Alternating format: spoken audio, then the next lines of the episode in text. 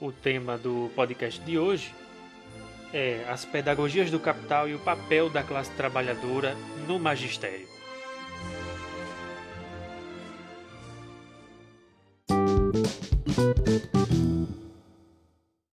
O tema que a gente se propõe a debater aqui agora é as pedagogias do capital e o papel da classe trabalhadora no magistério. Por que, por que eu faço logo essa, esse título, esse anúncio tão de cara? Porque a gente precisa entender, a gente precisa entender e ter clareza de que nós temos duas coisas diferentes que se relacionam, que é o capital e o capitalismo, certo? O capital, ele é a relação social em geral que toma todos nós, não sei se o capital é essa relação social que nós travamos uns com os outros enquanto produzimos nossa existência, a nossa própria vida. O que significa produzir a vida? Produzir a vida é fazer o trabalho, e o trabalho é transformar a natureza a partir dela mesma naquilo que nós precisamos dela.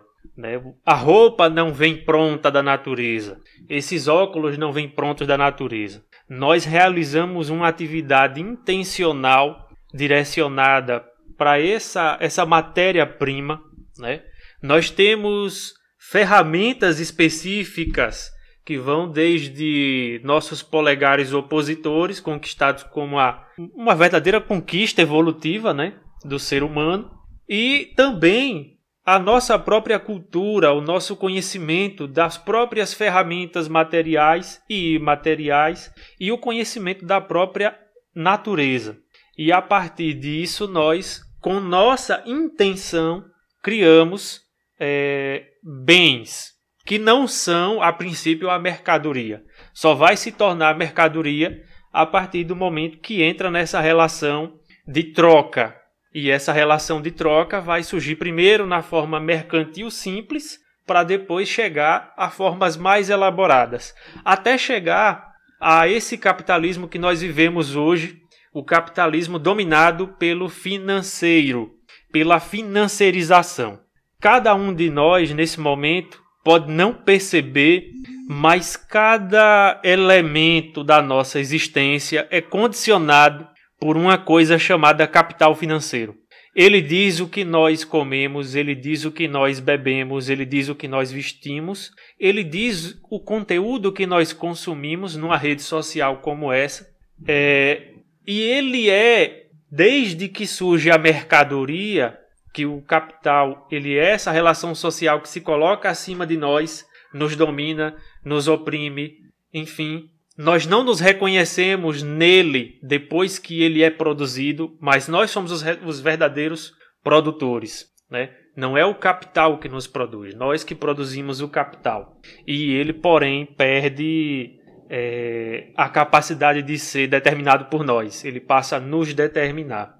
Enfim, isso é a ideia da alienação do trabalho, né? essa nossa autoatividade consciente, deliberada, que transforma a natureza para nosso benefício, é tem um produto que ao mesmo tempo nós o fazemos e ele se desprende de nós e se volta contra nós. Então, essa é a ideia em linhas muito gerais, porque também não cabe nesse espaço fazer grandes incursões para explicar o que é o capital, só estou colocando aqui de forma bem sucinta. Então, o capital é essa relação social que está acima da gente, que parece ser muito maior e muito mais forte do que cada um de nós individualmente, separadamente. E o que é o capitalismo? O capitalismo é justamente a forma é, de organização social de toda a produção baseada no capital. Então, o capitalismo é o modo de produção em geral. E esse modo de produção, ele é muito importante que a gente perceba que o modo de produção, ele não nasceu capitalista. Por isso até eu comecei a colocar um pouco da ideia do capital a partir da questão da mercadoria, né? Porque a mercadoria primeiro surge como uma troca simples, depois é que vai evoluindo. Mas o capitalismo ele não é absoluto ele não é eterno e ele não existe desde sempre. E isso é, acho que, a, a peça fundamental para a gente entender qualquer fenômeno social. Ele não é absoluto, não é eterno é, e ele não existe desde sempre. Por mais que todos os apologistas queiram pregar o contrário para a gente, muitas vezes tentem nos convencer, e muitos de nós se convencem, e outros tantos de nós se tornam agentes do capital dentro do capitalismo. Se tornam agentes porque cada uma das ações que tem produz e reproduz toda a lógica capitalista, principalmente naquelas questões em que ele é mais perverso. Então, isso é um pouco da ideia do que é o capital e o que é o capitalismo, porque a gente vai precisar entender que o capital tem sua própria pedagogia. E aí é onde vai entrar justamente as pedagogias do capital. Depois, é, a gente precisa entender, com relação à pedagogia, que a educação sistemática, intencional, ela tem seus fundamentos históricos e ontológicos. O que isso significa?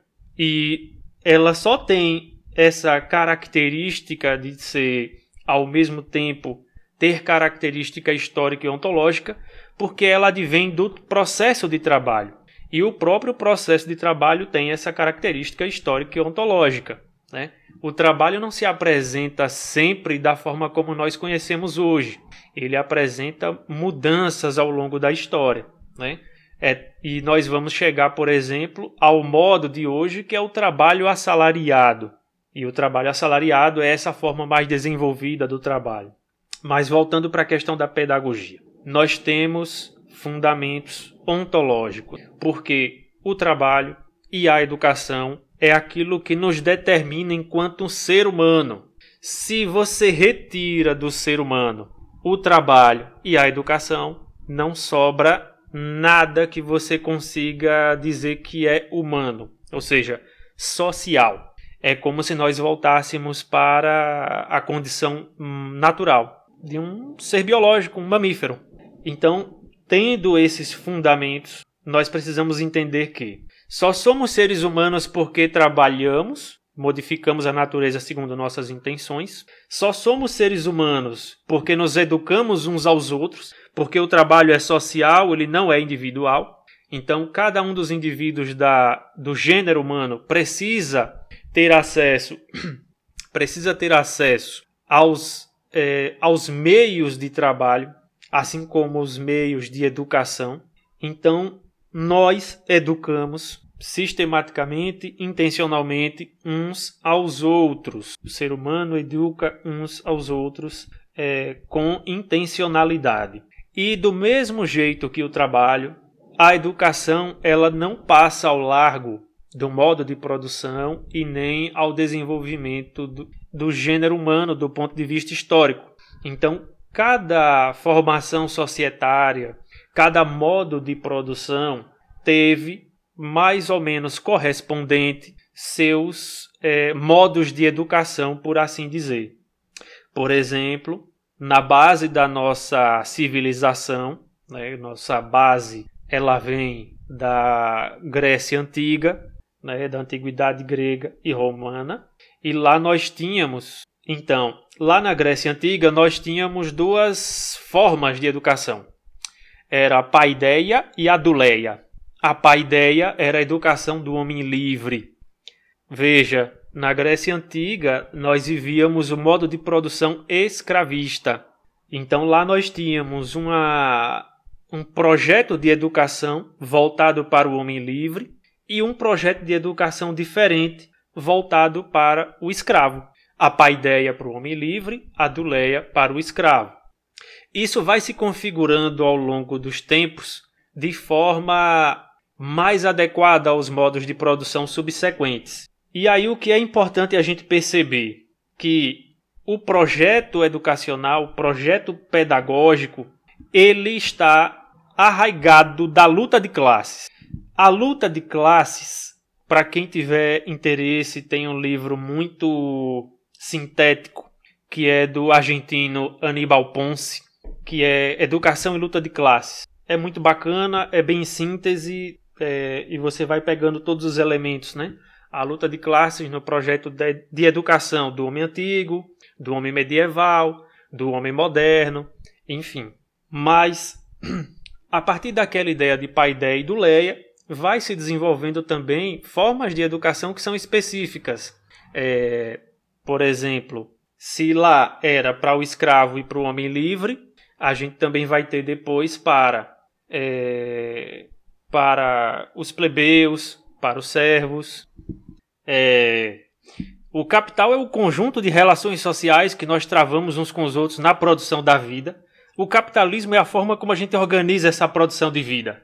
É, e assim, o capital ele aparece de formas diferentes em, de, em, diferentes modos de produção. O capitalismo é apenas o último modo de produção que nós conhecemos, né? E ele tem é, características específicas nos dias de hoje, que foi o exemplo que eu dei da financiarização do capital. A, a pedagogia ela também aparece de formas diferentes ao longo da história. Por isso eu coloquei que ela tem fundamentos ontológicos e fundamentos históricos. Ontológicos porque, assim como o trabalho, é o fato de nós educarmos uns aos outros que nos faz seres humanos, seres sociais. Sem isso, nós seríamos qualquer outro tipo de animal. É, o que eu quero dizer é: somos animais sim, mas somos animais sociais. E esses sociais têm uma diferença muito grande, por exemplo, de um formigueiro, certo? É social no sentido de que nós é, gerimos nossa relação com o mundo de forma intencional. E isso é inaugurado pelo trabalho. Né? E a pedagogia, a educação de forma intencional e sistemática, ela tem como molde o trabalho. Né? O modelo com o qual surge essa atividade humana chamada educação é o trabalho. É, eu dei o exemplo de que na Grécia Antiga tinha duas formas de educação principais que seriam a paideia para os homens livres e a duleia para os escravos. Né? Seriam formas de educação distintas que focariam conhecimentos distintos. O conhecimento necessário para ser a classe dominante e o conhecimento necessário para se submeter à classe dominante e continuar sendo a classe dominada. É, isso acontece porque hum, hum, é, nós temos a luta de classes no centro da nossa socialidade e também temos o modo de produção. O modo de produção ele requer modos de educação relativamente aproximados, parecidos. Por exemplo, num determinado momento da história moderna, surge esse modo de educação que nós conhecemos e que, no qual nós trabalhamos. Assim como a fábrica, né, surgiu o espaço escola. Em outros momentos tinha o mestre escola, que era aquele sujeito que recebia a criança em casa para educá-lo, para educar a criança. Né?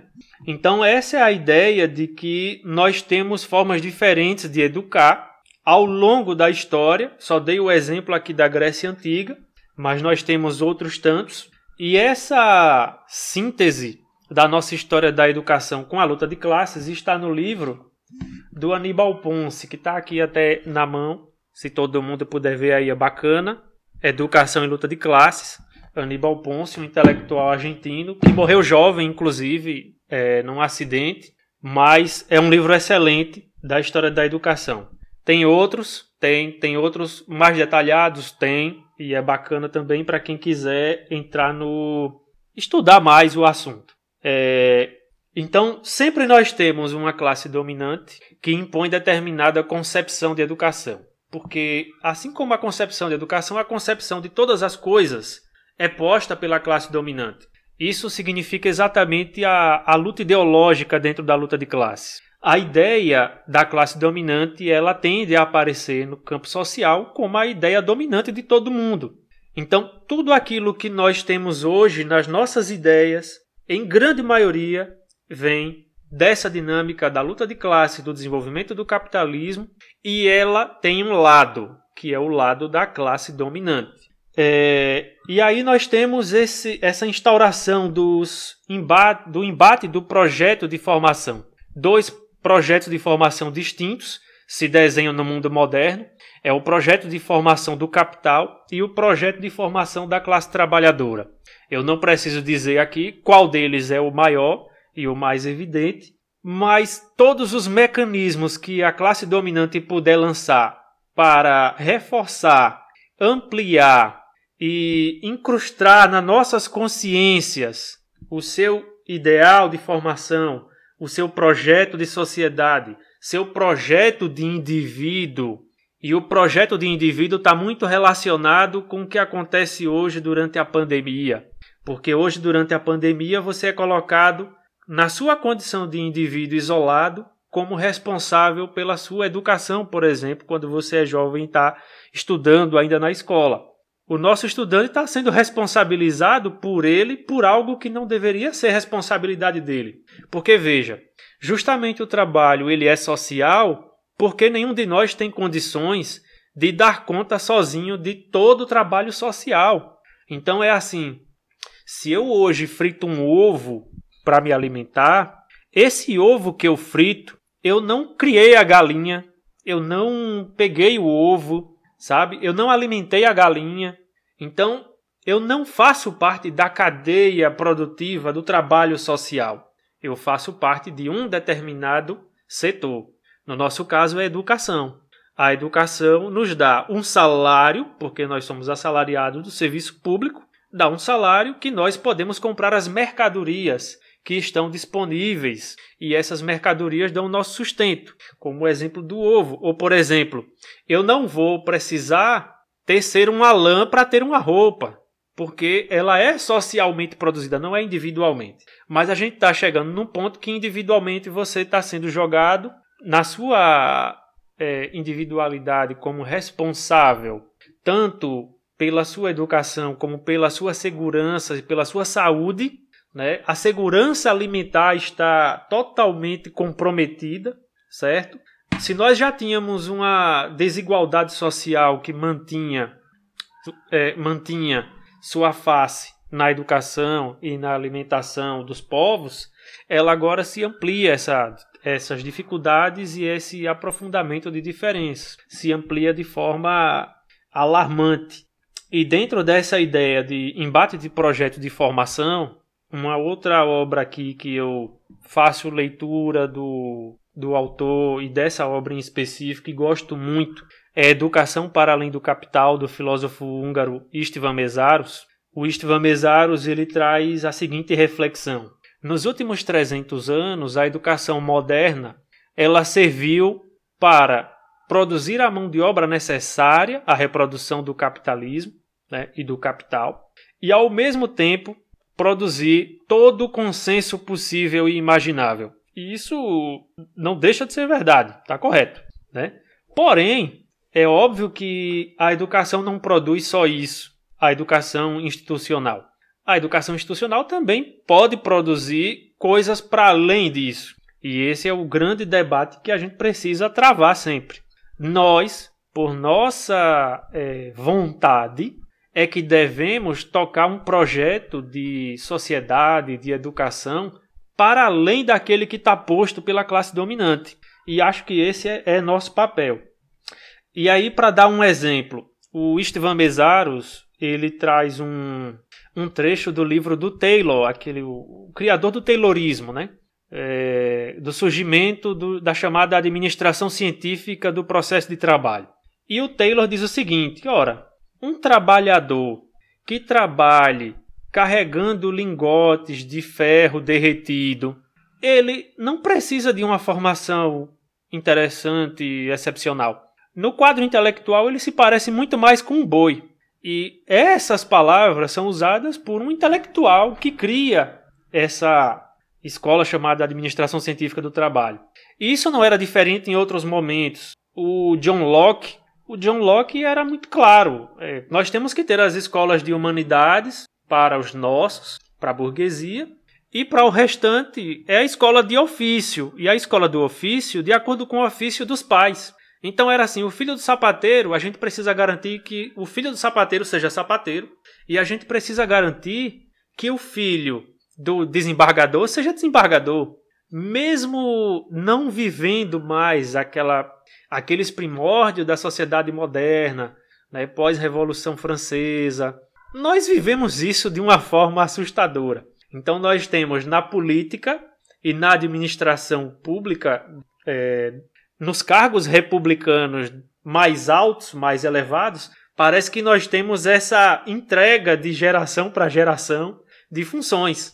Parece que o político ele se faz hoje na política porque ele é filho de um político. Então ele não precisa mais apresentar um projeto de sociedade, um projeto político, um projeto de educação, um projeto de saúde pública, um projeto de segurança pública. Basta ele dizer ou ter a alcunha de ser o filho de fulano. Fulano que é filho de cicrano, né?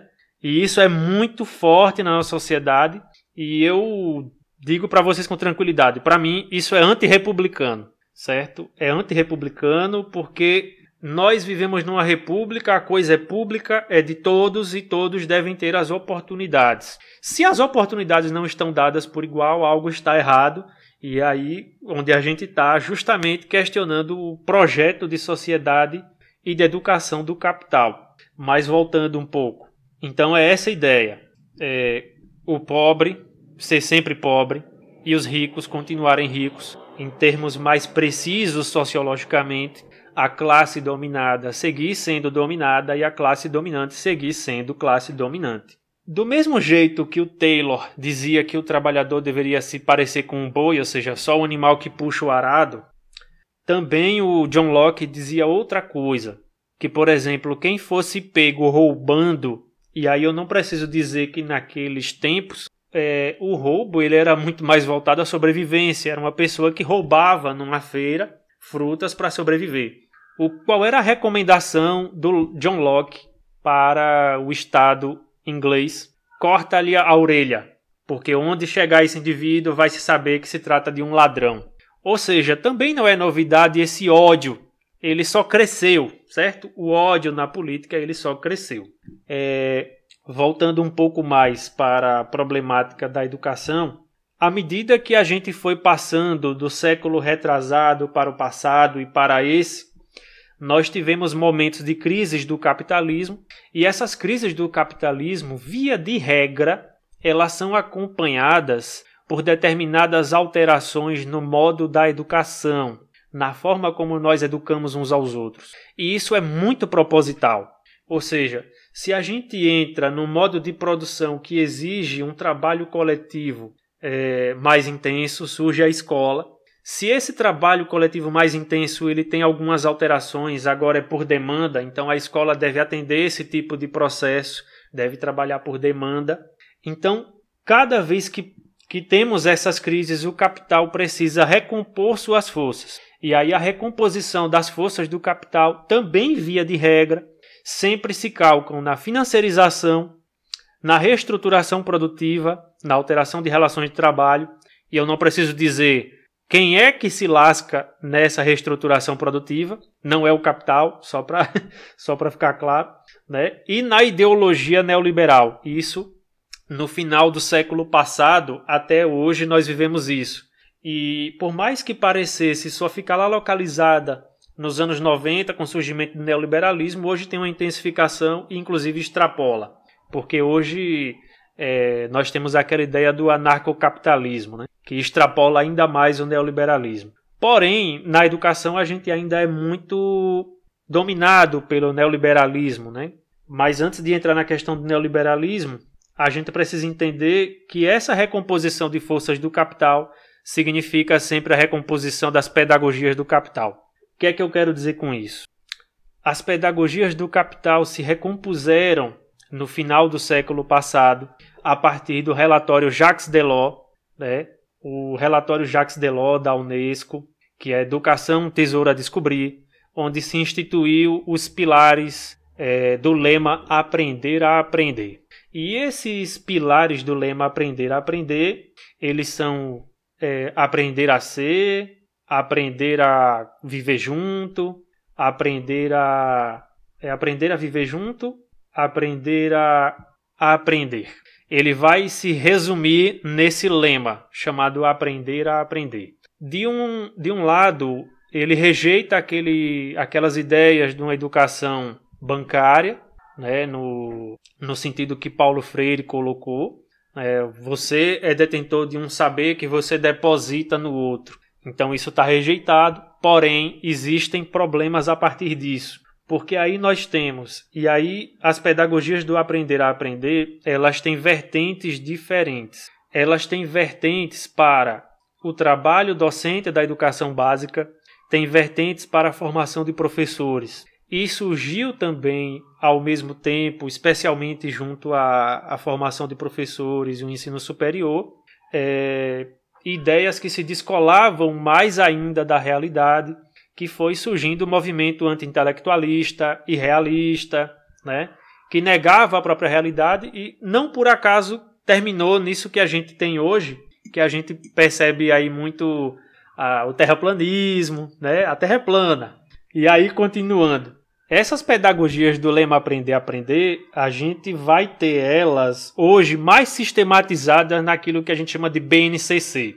Ao longo dos anos, ela foi é, sendo construída, gestada, aprimorada. Começa com a reforma da educação básica nos anos 90, que culmina nos parâmetros curriculares nacionais embora tenha avanços, tem esses retrocessos, né? Porque veja, para o capital, a única coisa que importa é formar mão de obra que realize o trabalho, que produza a mais-valia da forma mais barata possível. E aí uma coisa que muita gente acaba não entendendo quando o magistério questiona valorização profissional, a valorização profissional, ela não é um tapinha nas costas. Valorização profissional significa a compensação econômica, certo? Pelo valor, pelo custo da formação da mão de obra do trabalhador. Se você vai para uma faculdade de engenharia, existe todo um custo por trás daquela faculdade, em livros, em laboratórios, é, enfim, tem um custo para a formação. Se você vai para uma faculdade de medicina, tem um custo de formação. E esse custo de formação, tanto pessoal quanto social, ele é, é transferido para a chamada valorização profissional. Então, quando a gente diz valorização profissional, significa que o custo de produção do magistério é alto e socialmente ele não tem esse reconhecimento. Não é dizer o professor é importante, isso é óbvio. Inclusive, como eu coloquei aqui, se nós somos ontologicamente o único ser que educa uns aos outros, se o professor não fosse importante, nós não seríamos nem sociais, certo? Nós estaríamos na condição animal pura e simples ainda. Mas aí essas pedagogias do lema aprender aprender, elas trazem um, a seguinte problemática. Existe uma desvalorização do professor, porque agora você não busca mais ser o indivíduo que ensina, você é um indivíduo que facilita as aprendizagens que o estudante possa conseguir fazer sozinho. Isso significa a desvalorização do papel do professor como agente do ensino. O professor é o agente do ensino porque o ensino tem como base o trabalho e o trabalho tem na sua base a atividade intencional. Então, o trabalho do professor é intencional. E esse sujeito não pode ser é, menosprezado nessa situação. Por mais que o professor queira gerar situações em que o estudante descubra, isso é interessante, é interessante, mas não como a concepção pedagógica em si. Ao mesmo tempo, uma desvalorização da instituição chamada escola, que na modernidade surge como uma instituição destinada a transmissão e apropriação. Veja, quando eu estou dizendo transmissão e apropriação, não estou falando de mecanicismo nenhum. Você tenta transmitir aquilo que é o saber elaborado da área de conhecimento com a qual você atua. Eu atuo com educação física, então é essa área do saber que eu vou tentar transmitir o conhecimento de forma sistemática e mais elaborada, né? E você vai ter que escolher as melhores formas e vai dosar esse saber escolar. Então, o que eu quero dizer também é: não é a BNCC que vai me dizer o que eu tenho que ensinar, porque isso pertence a, ao mundo real e concreto, sabe? Não tem por que eu ensinar algo que é distante e descolado da vida do estudante. Mas também não tem como eu negar ao estudante algo que é importante do ponto de vista humano, que está distante da realidade dele, sabe? Então há essa desvalorização da instituição escola. Então a escola não é mais o lugar destinado a você aprender coisas, porque isso já é, é como se tivesse é, automatizado. Ensinar algo significa atender aquela concepção tradicional bancária de educação, o que não deve ser necessariamente entendido por nós dessa forma, mesmo porque a classe dominante não abre mão disso. Então nós também não podemos abrir.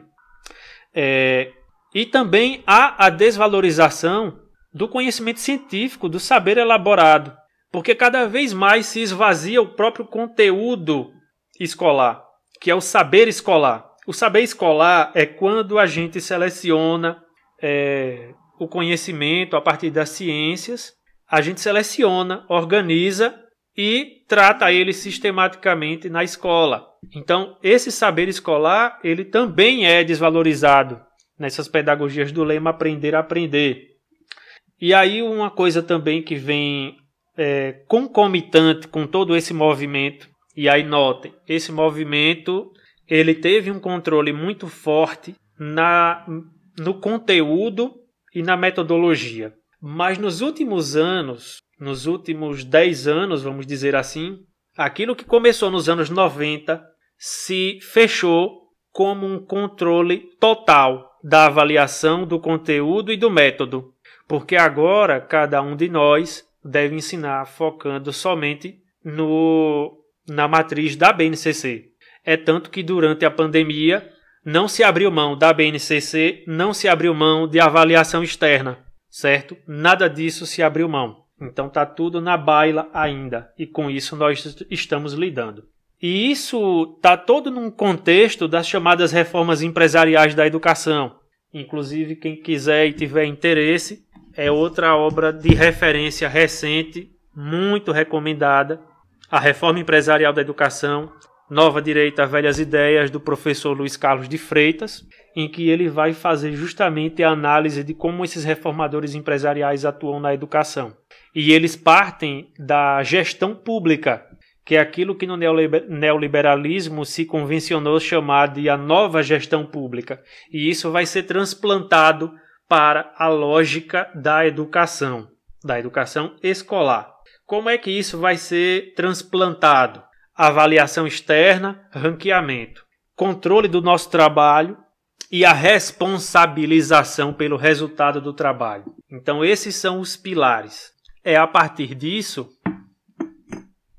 que nós vamos ter a situação que é a educação escolar totalmente entregue à concepção neoliberal é, de sociedade, de mundo, de indivíduo, que é o mais importante, e de educação. Porque, veja, o que é que vai criar a qualidade da educação? É justamente o resultado de desempenho em avaliação externa. Para os reformadores empresariais é assim: se você se saiu bem, sistema funciona. Para os que se saíram mal, quem se saiu mal é que não funciona, certo? É... Então nós temos essa responsabilização por parte do magistério. Se o estudante não conseguiu aprender, a culpa sempre vai ser levada para o professor. É, agora veja como é curioso, né? Porque a gente sai de uma concepção tradicionalista, bancária, em que você supostamente deposita o saber no estudante. Agora nós abrimos mão disso, então o estudante aprende sozinho, ele aprende a aprender. Se ele não conseguir aprender a aprender, a culpa também é sua, porque você não conseguiu mediar a situação. Então, assim, é muito problemático e muito curioso isso. E a gente precisa entender que tudo isso vai ser direcionado para o seguinte: é, as escolas que têm uma avaliação ruim sofrem intervenção. No projeto do Estado de Sergipe, essa intervenção vai acontecer por dentro da própria SEDUC e das outras escolas. Mas, no projeto neoliberal, é, o futuro não é esse. O futuro é uma empresa vir gerir a melhoria que a escola precisa. E cada vez mais esses mecanismos são de autoafirmação do neoliberalismo em educação. Ou seja, é como se a gente tivesse entrado num círculo vicioso em que nada, nada que aparece nesse círculo é possível dizer, olha aqui um defeito, porque quando ele disser tem um defeito, significa que falta corrigir ele pela lógica neoliberal. Né? Então jamais terá um erro. É a falha, é a falta de qualidade, a baixa qualidade, é porque porque os indivíduos não se é, não se entregaram o suficiente, não se dedicaram o suficiente. Então essa é a visão neoliberal da educação. À medida que a maioria for se dando mal, vai se depurar a qualidade e a qualidade para poucos é o mais interessante. E aí qual é o papel da classe trabalhadora diante de tudo isso? Primeiro, não é fácil, é preciso tempo, estudo e dedicação para compreender a sociedade, suas contradições, as potencialidades ou as possibilidades dentro dessa sociedade, o que não quer dizer que amanhã nós vamos acordar no mundo 100% melhor, mas ele pode ser melhorado paulatinamente e aí é que está o papel de todos nós, que nos identificamos com o, com o projeto de educação da classe trabalhadora. O projeto de educação da classe trabalhadora significa é, que nós devemos garantir para a nossa classe dominante tudo aquilo que a classe dominadora detém, em termos de conhecimento e de acesso à ciência, à arte e à cultura em geral. Se nós não temos esse acesso, significa que algo está errado. Então nós temos aí uma diferença grande de projetos de formação. Nós temos uma escola para elite e uma escola para a classe dominada. Uma, uma escola para a classe dominante e uma escola para a classe dominada. É, por exemplo, quando eu estava na UFES, é, eu fiz um estágio numa escola em que os estudantes tinham aula de oratória e economia na educação básica. Nosso estudante da escola pública tem esse conhecimento dentro da sua grade? Não tem. O que é que nós assistimos? Nós assistimos o capital tomar nossos conteúdos, nossas metodologias, nossos métodos e nossa avaliação. Espero que cada um e cada um aqui esteja acompanhando, se for do magistério, entenda que esse é o a face mais desenvolvida da alienação do trabalho docente. Nós não temos autonomia em nada no nosso trabalho. Se qualquer um de nós for fazer alguma atividade remota nesse momento, tem que fazer seguindo a BNCC, o currículo de Sergipe. E o currículo de Sergipe, mais uma vez voltando a esse debate, o currículo de Sergipe abriu mão daqueles conhecimentos que seriam necessários para nossa formação local que era uma das possibilidades previstas na BNCC. A BNCC previa que a gente tivesse uma base de conhecimentos que fosse diversificada, onde a gente poderia encaixar, por exemplo, a história de Sergipe, a geografia de Sergipe. E o Estado de Sergipe abriu mão porque o, o, o empresariado local entregou para o Estado de Sergipe uma disciplina pronta. Isso foi a coisa mais assustadora que eu já vi é, assim de, de grande passo de reformador empresarial da educação. Escolheu aquilo que vamos ensinar. Isso é, é isso é uma coisa. eu não tenho nem palavras para descrever, mas isso aconteceu. E nossos estudantes da educação básica, em vez de estudar a história de Sergipe, vai estudar empreendedorismo. Por quê? Porque é muito mais interessante você estar tá pronto para entrar no circuito financeiro do que reforçar seu laço cultural com a sua localidade. Isso não precisa ser explicitado, porque está implícito em cada momento, em cada determinação, é, na escolha da disciplina de empreendedorismo, sabe? E aí nós temos todos esses caminhos que apontam, e aí mais uma vez o livro do Luiz Carlos de Freitas, ele consegue não não é que ele seja uma luz, ele é um farol apontando o que vem pela frente. Inclusive, quem for ler, por favor, não entre na, na, na ideia de ficar pessimista. A gente precisa entender a realidade e precisa aceitar ela como é para a gente poder modificá-la da melhor forma que a gente puder. Mas ele está mostrando, por exemplo, como no sistema educacional norte-americano as escolas públicas foram para o saco. Foram para o saco. E aí vai se combinando todo tipo de coisa, do, é, como por exemplo, a gestão privada da escola. E aí é um problema, né? Porque nós temos sempre a bandeira de gestão democrática da escola. E a gestão democrática, quando a gente diz democrática, não significa só que tem um voto. Eu não voto em você e você se vire lá. Isso é muito da democracia burguesa. Porém, é coisa para ser superada. Quando o indivíduo ganha uma eleição e ele está no executivo, ele é seu funcionário, meu funcionário, nosso funcionário, temporariamente eleito por voto. E isso precisa ser tratado da forma correta. Né? Então a gestão democrática precisa ocorrer. E o empresariado da educação busca justamente é, ter a gestão privada das escolas. Isso foi um grupo de privatizações que ocorreu nos Estados Unidos. Outro grupo foi mais voltado para a privatização da escola inteira.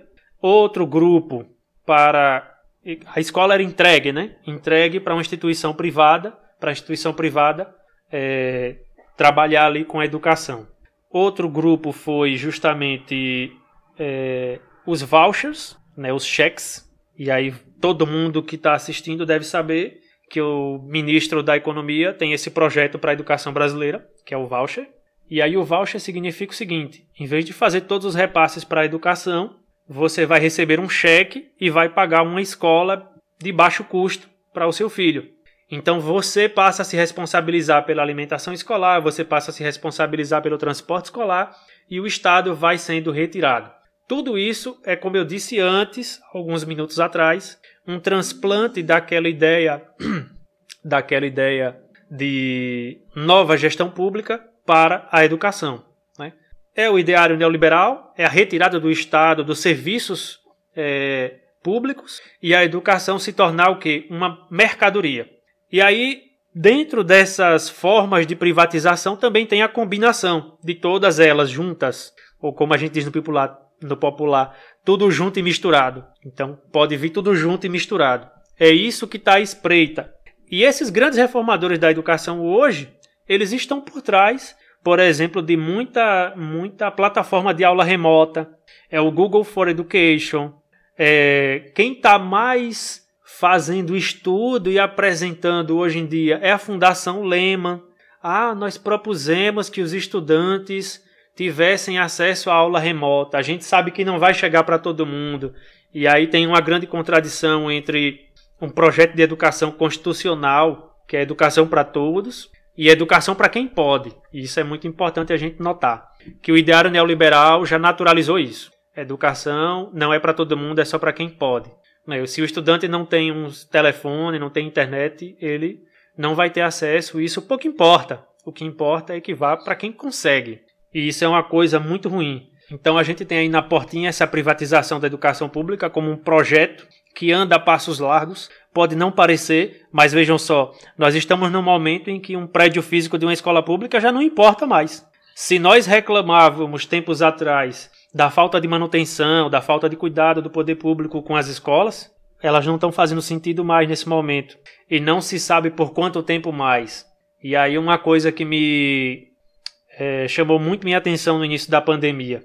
Eu já imaginava e a gente voltar a ter aulas. Muitas das nossas escolas, e eu não estou falando só da rede estadual, sequer tinham água e sabão com frequência para se lavar a mão. Quer dizer, se não fosse o novo coronavírus, qualquer outra doença se prolifera naquele ambiente. E é assim que estava sendo, era assim que estava sendo, assim continua a ser, e eu ainda não vi ações tão efetivas para mudar essa situação. Né? Então, o papel que nós temos enquanto classe trabalhadora, a meu ver, é a organização. Organização partidária, organização sindical, é, é a disputa por narrativas, é a disputa por hegemonia ideológica, é a disputa por colocar o nosso projeto na mesa, sabe? Mesmo com todas as dificuldades e com todas as limitações que isso possa ter, dentro do magistério, nós temos sim um papel também para a classe trabalhadora nesse desafio. é construir uma alternativa a essas pedagogias do capital. Não quer dizer que você vai jogar fora, por exemplo, a escola nova, porque a escola nova é apropriada pelas pedagogias do capital, mas significa dizer que você não deve seguir a ferro e fogo tudo aquilo que é determinação do Estado. Porque, inclusive, vejam só, todos vocês, nós temos uma Constituição Federal que até hoje diz que a gente tem liberdade de prática e concepção pedagógica. Eu desafio qualquer um de vocês a pesquisar a BNCC, os currículos dos estados e municípios e me dizer onde é que se encontra hoje esse essa premissa constitucional, sabe? E isso é uma coisa muito ruim, muito ruim.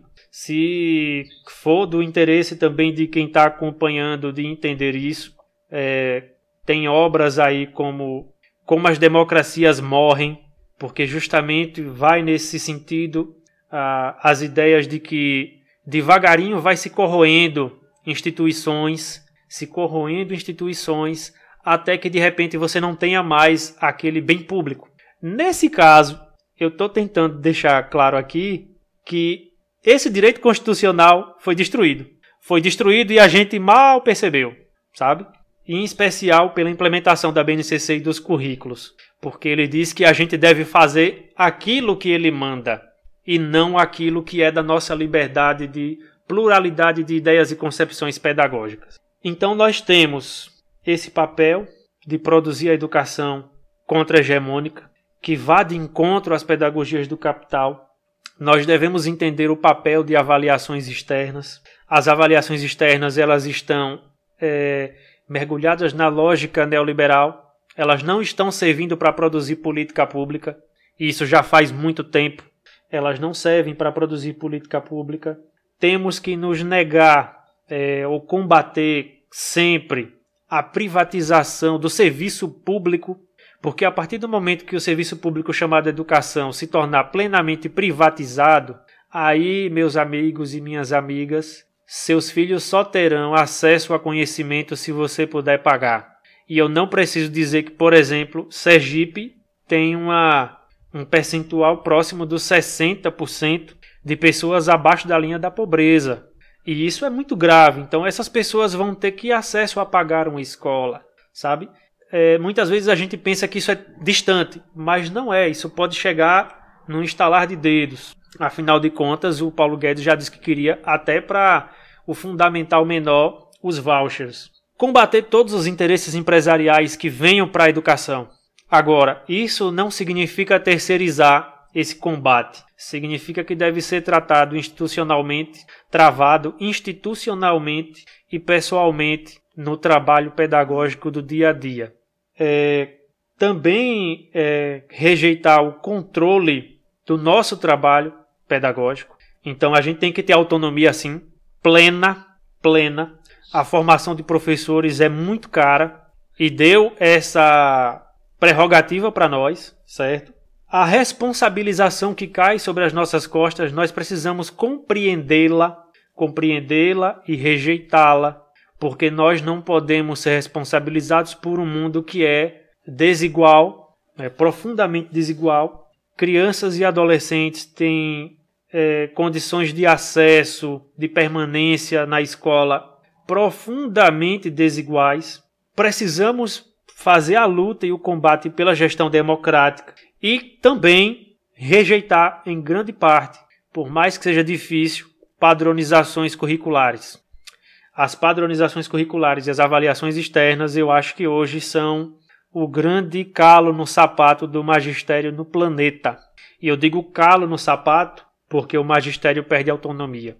E aí uma coisa que eu vinha sempre refletindo com alguns mais próximos é o trabalho docente era a última fronteira de trabalho artesanal que o capital tinha.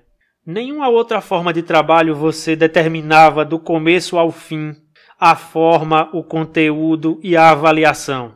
O capital precisava se apropriar desta forma, sabe? Para coroar a transformação social que veio, principalmente nesse período neoliberal. O que eu tinha para colocar era isso. É. Ainda tem, tem uma reflexão que eu, eu jogo aqui um pontapé, né? Cada um faça a reflexão do jeito que achar mais conveniente. Mas tem gente que estuda mais do que eu, por exemplo, na filosofia aí tem a, a Hannah, Hannah Arendt e ela toca naquela questão da banalização do mal, sabe? Negar a educação para uma parcela de estudantes não acaba sendo também um tipo de banalização do mal, sabe? A gente acaba banalizando que muita gente não vai ter acesso e é assim mesmo, naturaliza.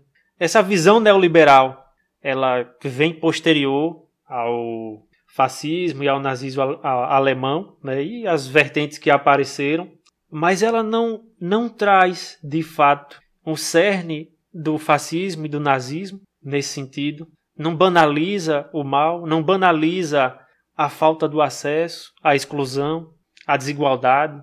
É isso, sabe? Eu acho que para a gente terminar, essa é a reflexão que eu queria deixar aí para a galera que está acompanhando. Não, eu acho que acho que dá para encerrar. É assim, vejam, só lembrar uma coisa que é uma frase do Dermeval Saviano. O nosso papel não é mostrar a face visível da Lua. A face visível da Lua você vê sozinho. Nosso papel é mostrar o lado oculto, desvendar contradições, tendências e mudar as coisas. Estamos aí para isso. Isso estou dizendo nós que pensamos dessa forma. Tem gente que pensa que tem que manter as coisas como estão o máximo possível e tem gente que pensa que tem que regredir mais ainda, viu? Então é isso. E é assim, é a contribuição que tem para ser dada por alguém que teve a formação permitida pela classe trabalhadora.